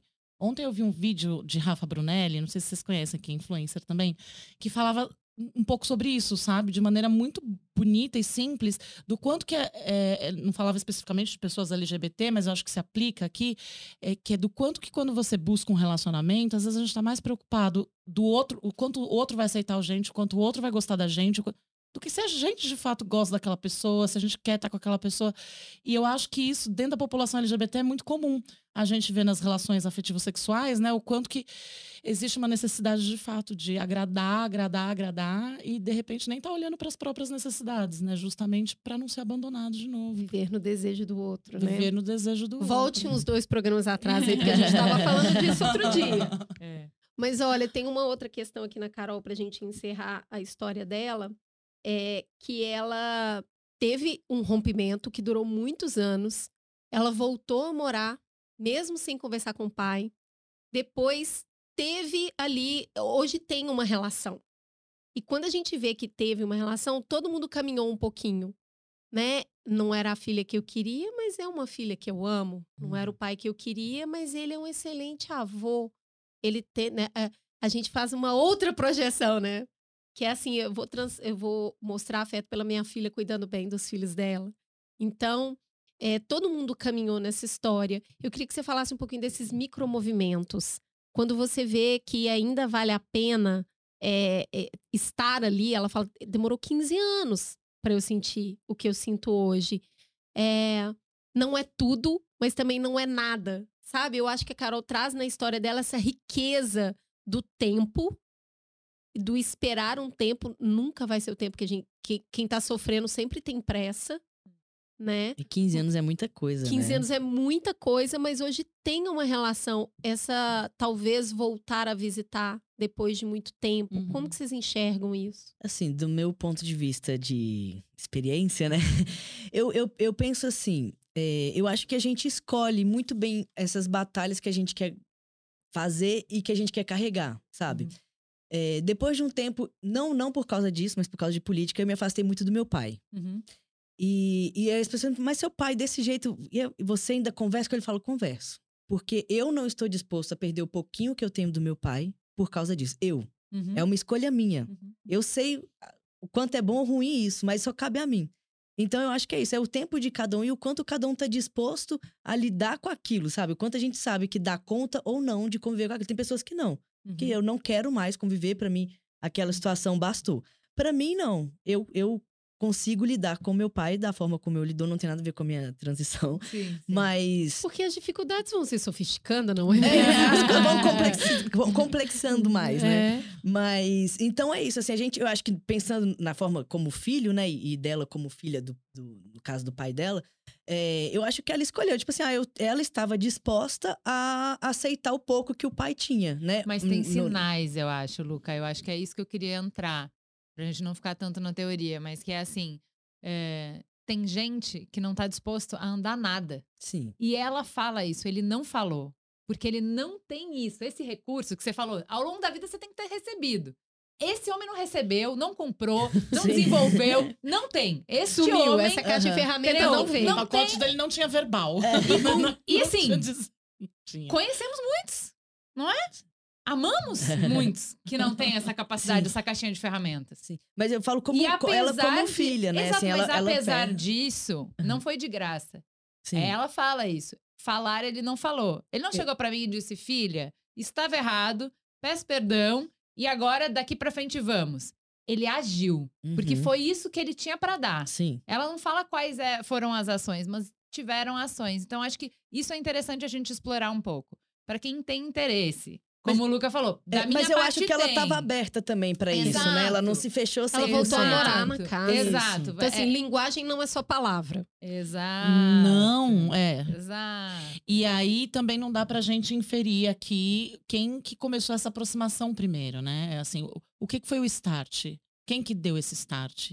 E o que que foi? Talvez não, isso quem seja... fez foi, é, foi- no caso dela, teve uma mediação. Da que é mãe. Queria mandar legal. um salve A pra mãe da Carol. faz a Ah, mediação. sim, foi a partir Porque daquele a- momento que é, a mãe diz, a mãe olha, fala- queridão, não vai tá rolando. Exato. Mas aí, uma vez que tem uma mediação, Sim. existem sinais. Eu acho que isso é Sim, interessante, verdade. que é eu deixo a porta aberta, você deixa a porta aberta. Eu sei que você vai fazer café nesse horário, eu passo pra buscar uma coisa. Uhum, Aí, entende? sim. São movimentos que cada um dá de acordo com o tamanho de perna que tem, cada um vai na velocidade que pode, e que você vai ao redor aprendendo a fazer a né? dança do porco-espinho. Uhum. Que se chegar perto demais espeta, se ficar longe demais morre de frio. Como que a gente faz essa dança, né?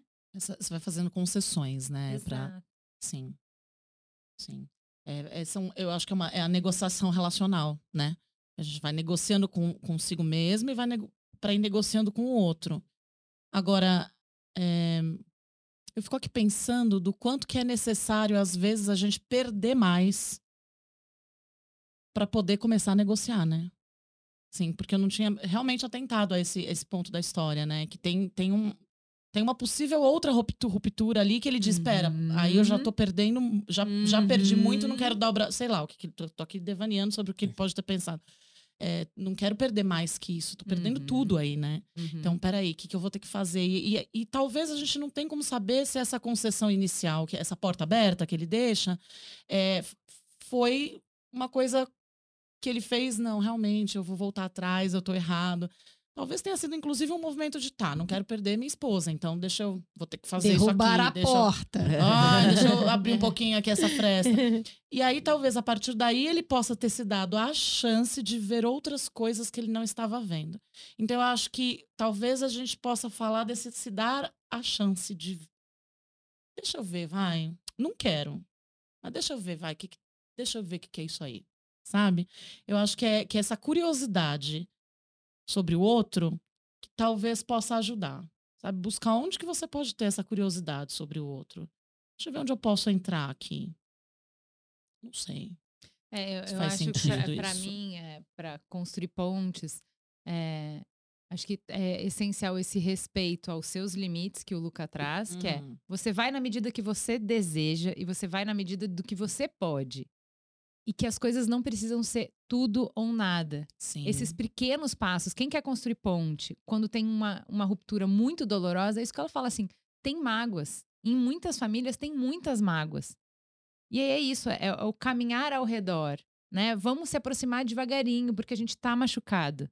A gente não precisa falar necessariamente disso, Sim. diretamente disso, né? Então acho que eh, eh, pode, mas não precisa. Acho que tem muitas formas de você construir essas pontes e acho que a gente vai perdendo um pouco essa essa habilidade, essa capacidade, porque cada vez menos a gente acredita na negociação e no diálogo, porque a gente acredita que ou é do meu jeito ou nem precisa. Muito obrigada, tô melhor sem. Uhum. Então eu acho que é, eu, eu acho quis trazer essa história para mesa porque hoje ela se sente muito feliz e muito realizada por ter assim e eu acho que principalmente pelos filhos dela poderem contar com a família, poder contar com o pai dela, para ela isso é importante. E ela Uhum. fala textualmente, igual o Luca tá falando. Eu queria, eu queria essa validação, eu queria esse respeito, eu queria reconstruir esse laço foi necessário muito tempo dentro da mágica de que os relacionamentos simplesmente acontecem, entendeu? A gente não tem trabalho, a gente não tem investimento, a gente não tem tempo. Uhum. E eu acho que isso, assim, não é porque houve uma ruptura que isso está rompido para sempre, não precisa ser. E o caminho de retorno pode ser tortuoso, pode ter muitas eh, idas e E vindas. não vai né? ser 100% para ninguém.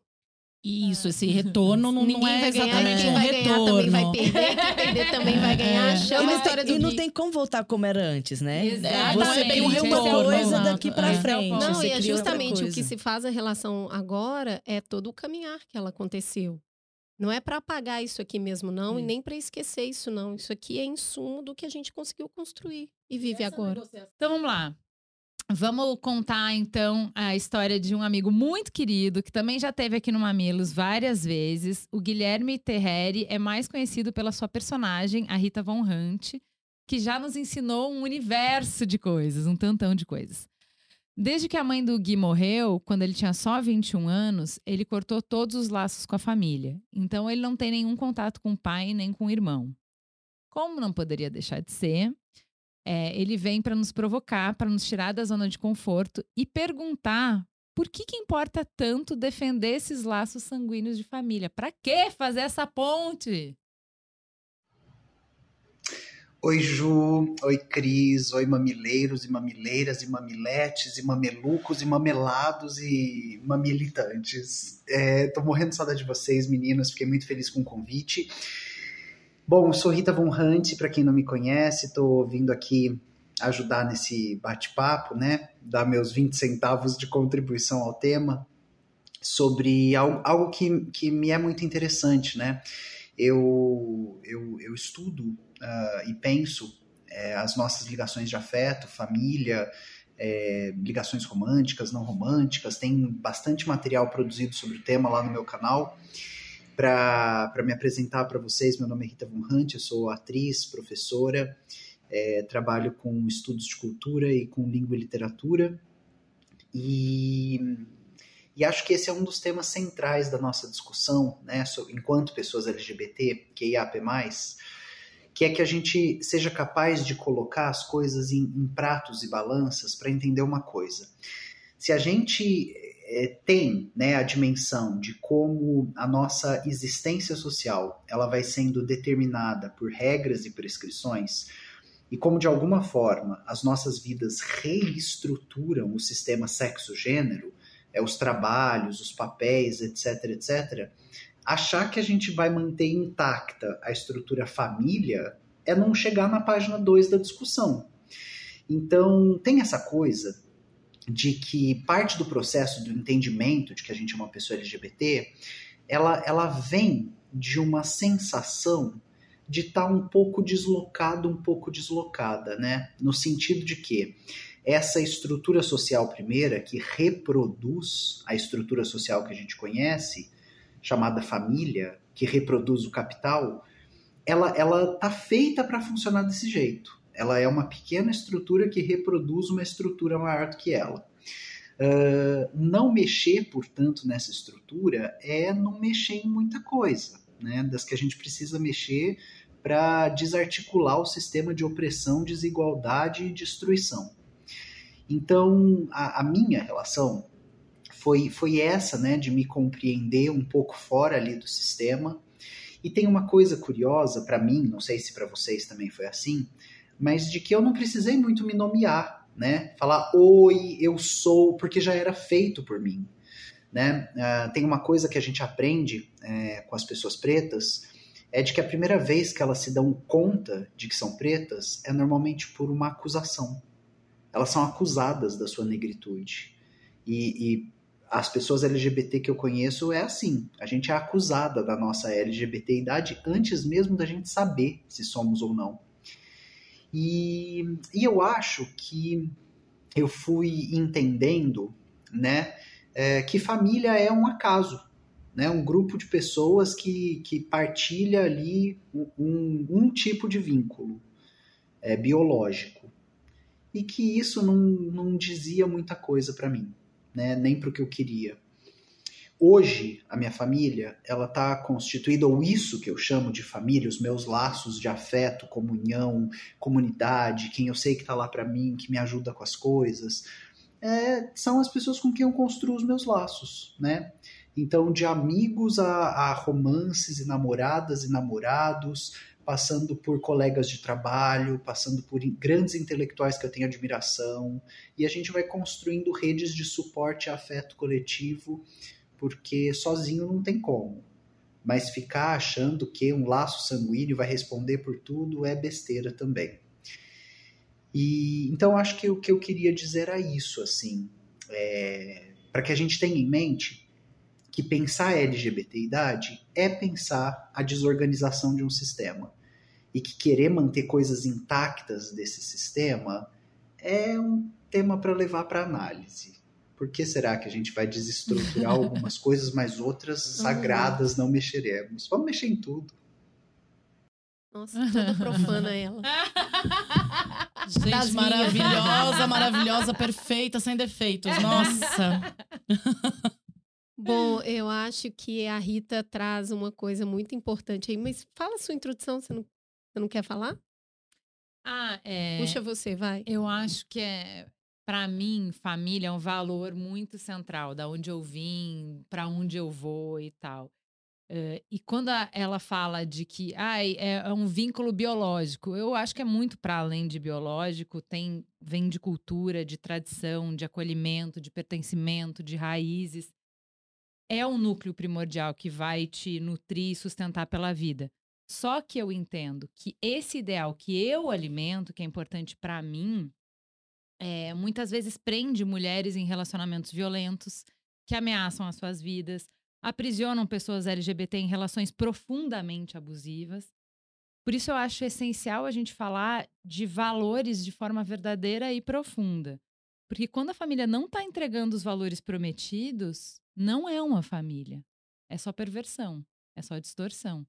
Então, família é o que eu falei aqui, é o que é para mim, é o que significa para mim. Uhum. Se ela não tá te entregando isso, se ela não tá suportando, sustentando, acolhendo, se, se não tem esse vínculo, se não tem valores em comum, aí não é, aí, é, aí realmente se torna o que ela falou, apenas sangue. E aí isso realmente não, não é nada, isso não é família.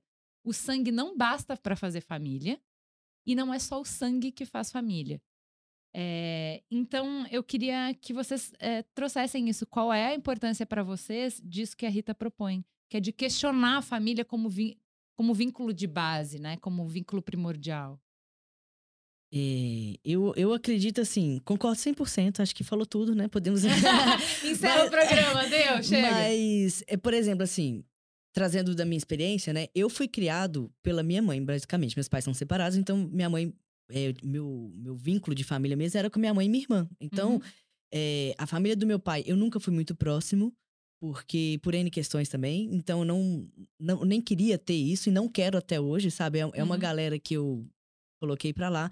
A família da minha mãe, é, pela distância mesmo geográfica, nunca foi muito próximo, mas é, sempre teve um esforço ali de cada lado de tentar se aproximar um pouquinho mais, mas também nunca foi alguém muito próximo. Então, eu- quando eu falo até de família, eu considero três pessoas, se você reparar lá no início que eu Uhum. contei. Eu contei pra minha mãe, contei pro meu pai, contei pra minha irmã, e eles fizeram todo o outro trabalho. Por quê? Porque na minha cabeça eu nem tinha uma obrigação, porque eles não faziam parte Isso. da minha, da minha criação, do- de quem não eu te sou. sustentaram, Nunca- não te construíram. Da, da minha visão, não. Pode ser lá Uhum. atrás, quando eu era um bebê, quando era alguma coisa que meus pais me levavam lá, tudo bem. Então, assim, é, na minha visão, a minha, minha família era minha mãe, minha irmã e meu pai. E Uhum. mais ou menos, né, Alice? Coisa. E quando eu saio disso também, eu vou criando minha família. Quando eu tô com a Bruna agora, a gente muda pra São Paulo, a Bruna é minha família. Sabe? Eu Uhum. também não tenho mais tanta relação assim com outras pessoas. E aí eu tenho alguns amigos que, nossa, é quase minha família, praticamente. Se a gente for pensar, eu tenho mais relação, né? Mais Uhum. proximidade, mais é, apoio de amigos que eu considero família do que, de fato, do que a gente considera de família.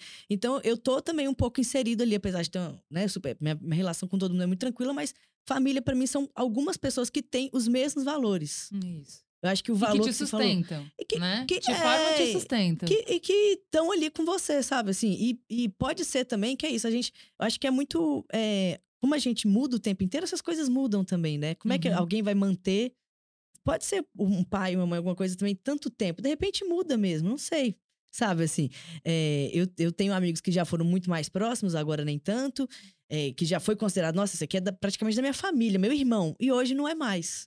Sabe? Uhum. Então também não sei responder, não estou dando nenhuma resposta Mas na família de sangue contando- também tem o primo que cresceu com você Que e que depois não foi- tem mais nada a ver, que é um laço mais, mais afastado, mais Entendeu? frouxo. Então, eu tô dando assim, um depoimento também de, de como eu vejo. Assim, eu vejo que é, que é muito flexível, na verdade. A gente às vezes se, a- se apega muito a algumas coisas, mas é isso. Quando fala de sangue, então, pra mim é muito difícil. Pra quem tem filho via adoção, quando começa esse negócio de família, do laço, do sangue, de não sei o quê, você já tá em outro lugar, você já. Putz, não é isso, cara. Família não é isso. Ah, mas é você respeitar o outro. E- aí, o que, que é esse limite? Né? O que, que você está disposto a suportar o outro? E o que eu percebo é que a maioria das pessoas que conseguem suportar muito a família ou não sofrem uma violência muito forte, Exato. ou sofrem e estão tão destruídas que não conseguem sair dali. E aí ela defende muito a família, né? Uhum. Porque ou a família tá de boas, dá, ou porque ela tá tão destruída que ela não consegue. Aí eu acho que fica fica esse lugar que a Rita fala, leva pra terapia, vai, Aham. né? Porque aí dos dois lugares é importante ver. Eu acredito muito na família construída. É que a, a gente fala em família construída, é importante isso que você fala do- da família por adoção, né? Mas veja, na nossa cultura, família é o quê? Aquele grupo de pessoas que tem um vínculo sanguíneo ou um vínculo legal. É como se o Uhum. papel fizesse, às vezes, o trabalho que o sangue não pôde fazer. Uhum. Né? Não é à toa que hoje a gente ainda tem tanta gente casando no papel. Né? Não é à toa. É o sentimento vira lei. O que o, que o, o sangue não dá conta, vem a, vem a lei para assinar ali e, e, Uhum. com- e determinar que aquilo é uma família. Uhum. Né? Então, inclusive os filhos, por Por adoção, eles precisam de um papel. exato. Um casamento, para ele ser é, é, tido como casamento socialmente, ele precisa de um papel.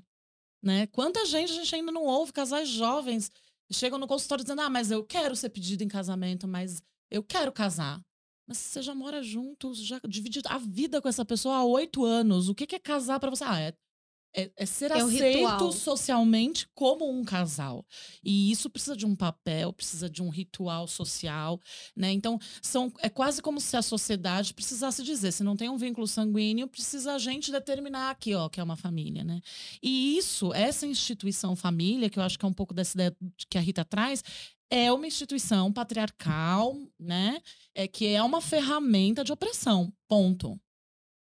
Acho que quando ela traz esse questionamento, né, de você levar para análise, é por que, você está tentando desconstruir um tanto de coisas e segurando um- um- uma ferramenta que, que é primordial para a manutenção do capitalismo, do patriarcado, que é a instituição família.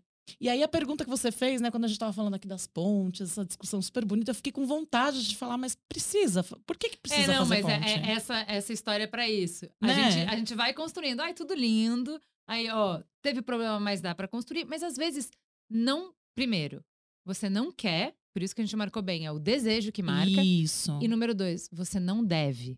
Eu acho que é importante a gente encerrar um programa que vai falar de família é, na comunidade LGBT, falando você não deve nada pra ninguém. Você não precisa. É pautado no desejo e é pautado em valores. Se você tem, se você quer. E não é baseado apenas em sangue. Então é isso. A Cris não tem um papel comigo. A gente não casou. Ela não tem Porque não sangue aceitou. comigo, mas ela é da minha família, né? Então eu acho que é, também é, para mim é isso também é, é falar de valores. Família é um valor e aí como que você vai construir esse valor? É, a gente fica às vezes muito preso em rótulos que não têm é, é, são vazios por dentro Uhum. né? Então tem um motivo. Por que, que a gente fala a, a- sei lá, jogador de futebol é a família do time. O cara na máfia fala, é, no crime mesmo fala é a E família. aí, família? O cara em família. Por que, que você evoca tanto? Porque tem valor pra mim. Isso. Porque tem um valor. Você Uhum. tem uma promessa aqui.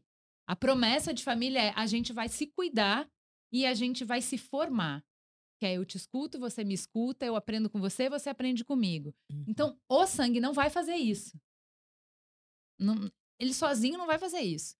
É, então, eu acho que, assim, pra mim, é, contrariando a Rita, que eu adoro e adoro as provocações, pra mim, família importa. Pra mim, família importa a vida inteira. Você nunca vai prescindir de ter pessoas com esse vínculo tão próximo de, com quem você pode depender. Né? Num momento que a gente está numa sociedade em que você tem que trabalhar até mais não poder, uma sociedade que a gente deixou, a gente foi fazendo eh, demissão, demissão de pessoas, até que cada pessoa no seu trabalho não pode faltar um dia. Quando você estiver doente, precisar alguém faltar no trabalho para ficar com você fazendo quimioterapia, quem é que vai?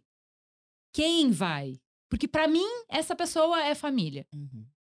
Tá? Eu acho que tem um outro ponto também, quando a gente fala especificamente de LGBTs, quando a gente vai para um casamento, ah, eu vou pôr isso aqui no papel, tem a ver com resguardar alguns direitos que a gente não tem, Uhum, isso. sabe? É, o nosso último programa falou muito bem sobre isso. É, a Juliana, você tá vendo que ela tá falando de família construída, né? Exato. Isso, mas eu Mas acho é que, que eu tô é- falando de um eu, eu acho que é uma valor, tô proposta de disso. desconstruir, porque É. assim, eu acho que a família ela nasce, a, institu- a família que a gente conhece como família, a instituição família, ela nasce como uma ferramenta para manter herança. Ponto. Para isso que serve família. Não tem vínculo de amor, não tem na- nada disso. Aí vem o romantismo e dá essa ideia de que o afeto, o amor, o amor da vida da gente, os vínculos afetivos.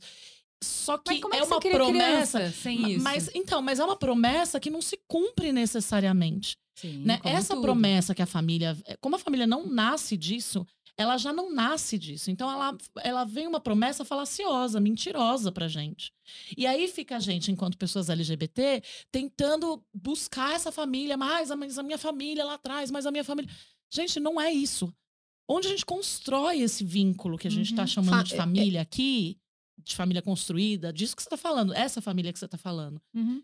que não necessariamente é nessa família É. nuclear, entende? E que muitas vezes, e a maioria das vezes, infelizmente, não é. E nem precisa ser LGBT. Né? Família, infelizmente, ainda é o núcleo que mais traumatiza do que acolhe Uhum. né, essa família nuclear. Então, é, eu- de outro lado, tem essa questão de direitos e tem a questão do pertencimento, porque ainda é aquilo que se tem. Né? O que se entende como família é isso que a gente tem. Uhum. Né? Então, É o quanto que a você só gente pode- vê a gente querendo É, brigar pra ter uma No, família. no trabalho, você só pode passar o seu plano de saúde se você for casado, né? Se Você só Exato. pode pegar um negócio se for casado. Então eu vou casar, porque só se eu ficar 10 anos junto também não basta, né? Mas eu acho que é uma exigência também. Não sei se você sente isso. Eu sinto isso de. Eu posso ter uma família também. Eu sou LGBT Sim, e eu também posso criar crianças. Eu Uhum. também posso fazer parte dessa sociedade, desse, dessa maluquice aí que vocês estão Uhum. criando. Eu também posso fazer parte. E eu acho importante a gente poder pleitear essa Uhum. família, por pior que ela seja, pra gente poder desconstruir. Pra Uhum. gente poder falar, agora cheguei. Agora eu vou bagunçar. cheguei pra barbarizar isso aqui. Só dá pra bagunçar o que você tem. Cheguei pra É. bagunçar. Cheguei, tô mostrando pra vocês que eu posso pertencer pra dizer isso aí que ela tá dizendo. Pra que vocês estão fazendo isso aqui? Vamos desconstruir isso aqui, vamos fazer um outro bagulho que é mais interessante? É, mas eu né? acho que de alguma forma, principalmente quem mora na metrópole e quem, quem é LGBT já faz, constrói a sua própria família. Eu acho que a- a- o sucesso do seriado Poser é justamente a gente ver aquela família, o quanto aquelas pessoas se ajudam, moram na casa, tem uma estrutura familiar, tem a mãe, tem a filha, tem a mais nova. Então, é, eu acho que o que a gente pode caminhar é para esse conceito de onde eu vou levar a minha família. Né? Se é a família que te acolhe, se é a pessoa que você liga quando você está passando mal, se é a pessoa que vai ser fiadora quando você precisa, se é a pessoa que vai te dar sofá quando você brigou com o companheiro, se é a pessoa que vai ficar com seus filhos para você ir beber, encher a cara. Se é- isso é família, sabe? É a pessoa para quem você liga quando eh, você quer comemorar e quando você quer chorar. Porque você sabe que ela vai estar ali. Você sabe que ela vai te dar banho doente ou banho porque você tomou porre. Então, assim, eu acho que é esse o conceito que a gente precisa. E o, o nome que a gente dá para a família é as pessoas que nos sustentam. Eu acho que é, esse lugar de que eh, quem vai te dar os primeiros cuidados, quem vai te acompanhar, tem um amor, tem um afeto, um interesse de te dar autonomia, de te formar para a vida, para dar linha para você ser quem você quiser, eu vejo valor nesta proposta. Quero que a gente forme pais, pessoas que possam ser essas pessoas. Eu vejo muito, muito valor nisso. Entende? E que essa família possa ser estendida, como é a minha com a Cris Isso. que eu tenho os meus irmãos, mas eu tenho ela que é até mais próxima que os meus irmãos. No dia a dia das crianças, na criação das crianças que está sempre ali comigo. Que a gente possa transitar, que a gente não precise para melhorar as estruturas que a gente recebeu de herança, que a gente não precisa amassar tudo e jogar fora. Entende? A gente pode criticar e construir em cima. É isso que eu acredito. Faz sentido, principalmente para pessoas LGBT, porque eu entendo que tem essa coisa do pertencimento mesmo, sabe? Do- da inclusão e do pertencimento. Agora, eu, fico, eu fiquei te escutando e pensando aqui, né? Quem é que vai criar essa criança? Não pode ser um grupo de pessoas, não pode ser, precisa ser duas, três, entende? Quanto mais gente, melhor para criar essa criança. Então, é, é aquilo que, que eu falei um pouco antes, né? De será que o vizinho não pode se responsabilizar? Será que a prima não pode se responsabilizar? Será que o tio, a tia, o professor, será que todo mundo não está criando essa criança? Então eu acho que a gente poder ampliar o conceito de família nesse lugar, de que todo mundo pode ser família, de que a gente pode, poderia, poderia, seria lindo, é utópico até, viver numa grande comunidade em que todos se responsabilizassem por todos.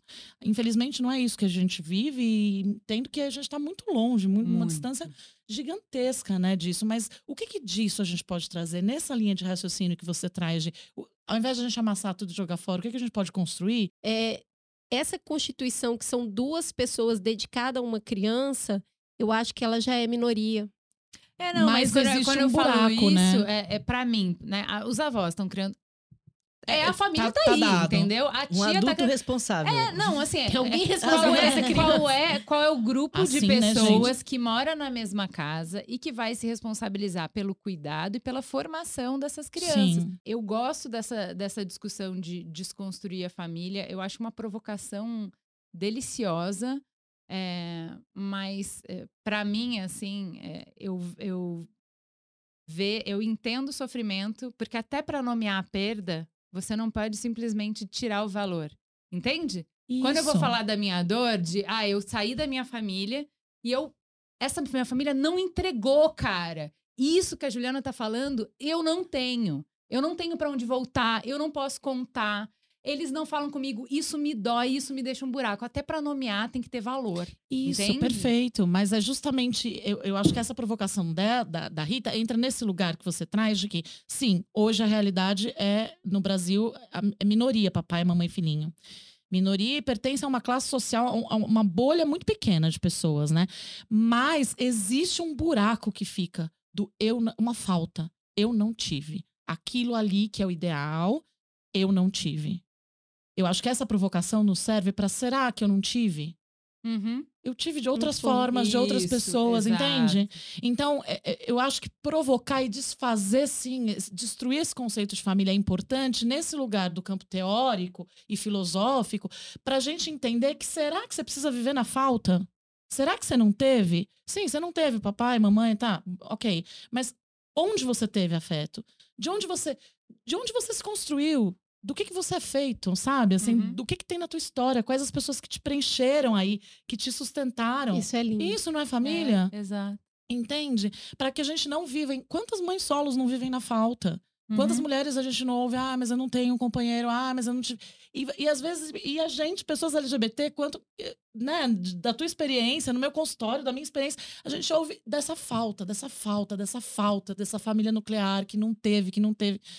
Cara, será que não teve? Onde você pode buscar? Quais são as outras famílias? Onde você tá, onde você tá procurando a família? O que, que é família para você? Exato. O que, que você tá querendo? O que, que você tá buscando? Tá, não tá nessas pessoas que têm um vínculo sanguíneo, mas tá em outras pessoas que têm o vínculo que deveria ser o vínculo que faz com que uma família exista, que é a construção de um afeto contínuo, essa construção contínua. E entender também que a pessoa, às vezes, ela fez o que ela deu conta de fazer, né? Sim. Ela deu, pra ela, ela deu tudo, mas é o que ela tinha pra dar. Exato. Talvez pra eu- você não, não foi o suficiente, ou você não conseguiu entender isso, mas. Eu acho que tem É. uma mobilidade na família. Às vezes você vai ser daquela família enquanto você é criança, e depois você vai ser de outra família quando você for um pouco maior. Eu acho que a, a gente precisa questionar a temporalização. Esse para sempre talvez seja o grande problema. Tá? Todo mundo vai ter um, um Vai nascer de inicial, algum vai lugar. nascer de algum lugar. Então você teve, mesmo que teve momentaneamente e depois aquela pessoa foi embora, ela existiu e depois vai ter outra e depois vai ter Mas outra. isso não precisa ter afeto incluído. Para você ter. As pessoas elas têm filhos pelos Mas motivos eu gostei, mais eu gostei diversos, da né? provocação que você trouxe, que é a gente criou uma figura e quando essa figura não existe, é como se a gente não tivesse nada. Exato. Eu acho que essa provocação é boa, porque essa figura ela existiu em algum momento e pode nem ter tido vínculo de afeto nenhum, mas nada é para sempre. Nem a família ela se move com o tempo e com o seu movimento no mundo. Então, talvez o que a gente está falando aqui é sobre esse. na- nada vai ser para sempre. A sua família vai se mover também. Quem era já não vai ser mais, novos vão entrar. E talvez seja a abertura para esse movimento que tire o lugar da falta. É Acabou. Eu adorei, adorei essa reflexão. Gente, temos um programa. Queria agradecer demais vocês. Foi uma delícia ter vocês. Espero que vocês voltem. Que tenha sido tão bom pra vocês quanto foi pra gente. A gente tá super se esforçando para não ser tão heterocis normativa, tá? É isso, é se mover. Eu acho que se mover é bom demais. Eu sou muito apaixonada pelo movimento e muito obrigada por nos ajudar a mover no mundo, a entender outros afetos no mundo, outras nomenclaturas. Isso é uma grande aventura para usar o termo que a Jess usou. A gente, vocês falam isso, mas assim, eu sou o LGBT mais tradicional que tem, porque. Eu não sou. Eu sou monogâmico, né? Então, namoro. Ai, que sério. Chato. É. Ai, que antiquado. Eu sou. Ai, gente, essa piada é muito boa. Desculpa. Tô oito anos junto, quero casar, quero fazer todo o protocolo, sabe? Então, assim, eu sou o LGBT mais tradicional que tem. Mas eu adorei participar aqui, foi muito bom. E é muito engraçado, né? Quando a gente fala isso, às vezes a gente tem uma ideia, né? De fora de LGBT, que todo mundo namora muito, fazendo. Não, eu não, sou muito caseiro, sou muito tranquilo. Mas foi um prazer estar aqui, adorei. E eu queria também dizer só uma coisa: tem um filme que a gente falou lá atrás, eu fi- fiquei querendo falar desse filme, que é o quanto a gente tem que normalizar, né? Aham. é, deixar no comum da gente, né? E tem um filme que é muito bom que chama Mulher Fantástica. Não sei se vocês já assistiram. Não. É um filme chileno que a- é- foi a primeira atriz trans a participar do filme, né? E ela faz o personagem de uma pessoa trans. E só que não é sobre sua descoberta, não é sobre nada, nada sobre a transição dela, é o que acontece depois de uma vida dela comum. Sabe? Então esse filme é muito legal. E ela ganhou, Ah, vi, ela ganhou, um- acho que um prêmio, não me Uhum, recordo foi, agora é. qual foi. Mas ela ganhou um prêmio também. É um filme muito bom. Vale super a pena. assim, já que a gente também tá falando de família e falando sobre LGBT, eu acho que esse filme tem muito a ver com isso. E muito obrigada. Tô muito feliz de estar aqui com vocês. Achei super chique. Espero que vocês tenham gostado da minha participação. Me convidem Super. mais Toma vezes. chave, pode. Ah, ir. gente. Foi ótimo.